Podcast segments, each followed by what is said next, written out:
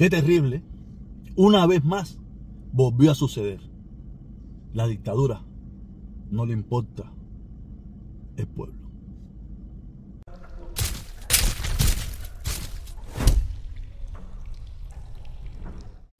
Antes de empezar, vamos a escuchar este audio, este audio, y después vamos a hablar de eso. Una de las sobrevivientes del asesinato que hubo en, la noche del viernes, en horas de la noche, soy la embarazada, donde al montar a la lancha, los guardiafronteras de aquí de Cuba nos atacaron por atrás y neutralizaron los motores y mediáticamente nos atacaron por al lado, donde dijeron de que nos iban a partir al medio y así mismitico fue. Nos fueron arriba con todo a matarnos, porque se fue a matarnos. Ellos no tuvieron compasión ninguna con nosotros, donde después que pasó el suceso ese, caímos todos al agua y todo el mundo empezó a gritar la embarazada. Hay una niña desaparecida donde ellos no hicieron nada, donde ellos nos gritaban a nosotros que quién nos habían mandado a nosotros a montarnos, que por qué nosotros no habíamos pensado las cosas antes de hacerlo. ¿Pudieron escuchar estas declaraciones de esta muchacha que estuvo en ese, eh, en ese evento, ese terrible evento que sucedió hace unos días atrás, donde la guardafrontera cubana, una vez más, una vez más, eh, acaba de cometer un crimen, un asesinato.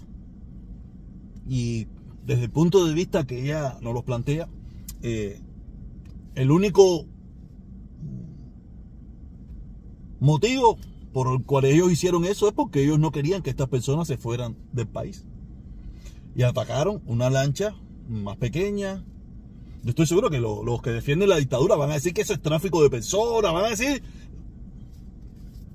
todo lo que usted quiera. Y te van a poner ejemplos de que si en Estados Unidos, que si en Francia, que si en Colombia, que si en Yugoslavia, que si en Arabia Saudita pasa, que, o sea, porque ellos siempre andan buscando una justificación de lo mal hecho en Cuba, mientras no se lo hagan a ellos. Mientras no se lo hagan a ellos, ellos siempre andan buscando una mala, una, una mala, una, una mala acción de otros países para poder igualarla a la de ellos.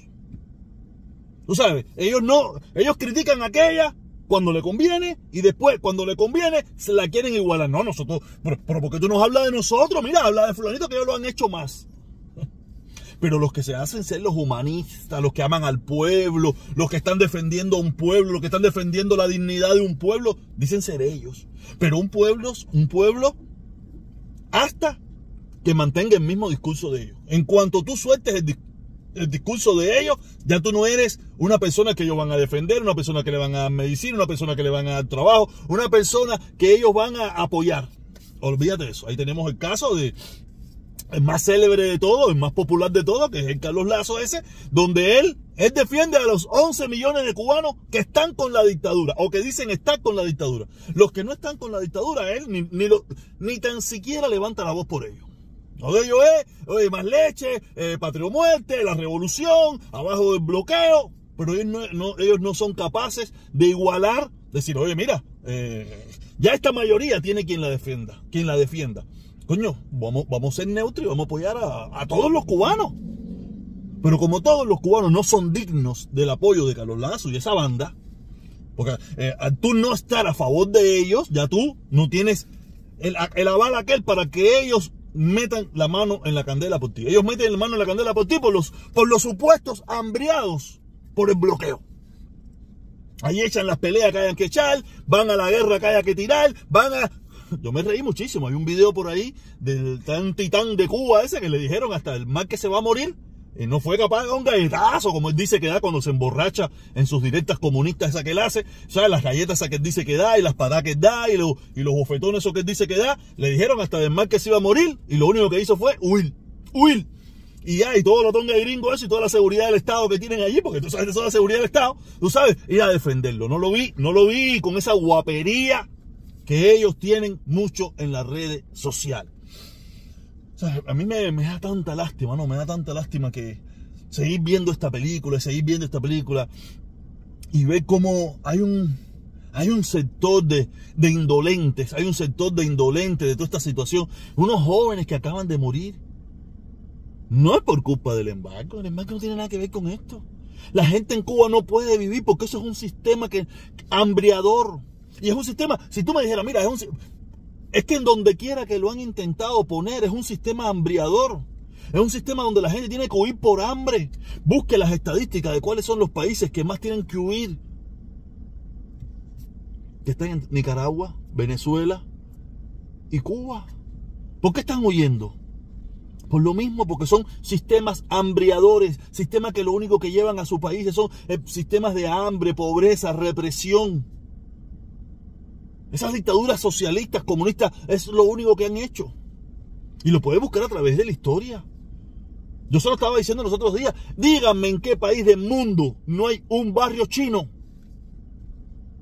Hasta en Cuba había barrios chinos.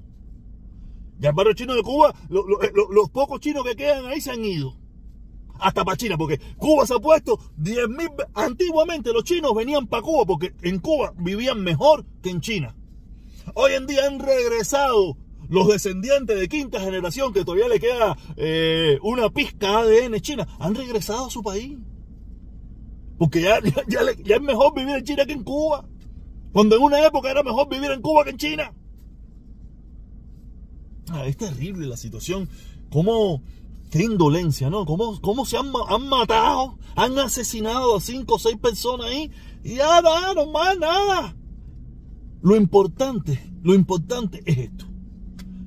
Unos muchachos que se disfrazaron del Ku Klux Klan y en la noche de víspera de Halloween, en Halloween, y y ese ha sido el escándalo de la dictadura. En la mesa redonda, en todo, con filo el otro, el otro, no, que mira, va, va, pero, Pero esto, estos son los verdaderos Klan. Y hecho por ellos. No es Klan del color, este, este, ese Cucuzclán que ellos defienden, ese Cucuzclán que ellos apoyan, no está diseñado por color, está diseñado por pensamiento. Da igual si eres negro, blanco, albino, jabao, mulatico, chinito, a ellos no les importa. Este Cucuzclán es mucho peor porque este es el Cucuzclán del pensamiento. Y dirigido por la cúpula gobernante. Pero se ponen bravos por el Cucuzclán de fantasía, pero apoyan el Cucuzclán verdadero al Ku del, del, pensamiento. este Ku es peor. Porque por lo menos, está mal, siempre está mal. Pero, aquel Ku era con los negros nada más. O sea, los negros estábamos jodidos. Los blancos podían ser, lo, podían ser lo que le daba la gana, no había problema. O los chinos, los otros podían hacer lo que le daba la gana. Los que estaban jodidos los negros. Pero en este Ku de la dictadura cubana, todos están jodidos. Da igual el color. Ellos no es por color, es por pensamiento. Si tú no piensas a favor de la dictadura, te van a caer a palo. Te van a meter preso. Te van a fusilar. Te van a obligar a que te vayas del país. No te van a dejar vivir con tranquilidad dentro de Cuba con tu forma de pensar. Fue Cucuclán es peor. Fue Cucuclán es peor. ¿El Cucuclán en, en los Estados Unidos o el Cucuclán de la dictadura cubana? Me da la impresión a mí que el Cucuclán de la dictadura cubana, porque por lo menos el Cucuclán verdadero era con los, con los negros. Este no tiene color. Este solamente es forma de pensar, da igual. Pero el espectáculo... Ah, pero nada, de eso viven, de eso viven, de cambiarle el espectáculo. Todos, todos los días un espectáculo nuevo. Todos los días una puesta en escena nueva. Todos los días un escenario nuevo. Todos los días un escenario nuevo. Pero sí, la verdad fue que me reí mucho, me reí mucho con ese video con el, el supuesto titán de Cuba, el supuesto titán de Cuba, que le dieron una zánsara. Le dijeron hasta de mal que se iba a morir y no lo vi, no lo vi con esa guapería revolucionaria que tiene en su canal de YouTube, no lo vi. No lo vi, el muchacho le dijo, dale, ven para acá que estoy para ti. Estoy palío contigo. Estoy para fumarme el tabaquito contigo. Y vi un titán muy, muy muy amilanado, muy bajito, muy suavecito, muy, muy, muy esperando que vinieran sus, sus custodios, su seguridad. No vi un, un, titán dispuesto a morir por la patria. No vi un titán dispuesto a morir por la revolución. No vi un titán dispuesto a morir por la lucha en contra del bloqueo. Vi un titán muy dispuesto a correr detrás de sus defensores, detrás de su muro, de la seguridad del Estado, detrás de su muro, de verdaderos odiadores. A esta gente no le cree nadie.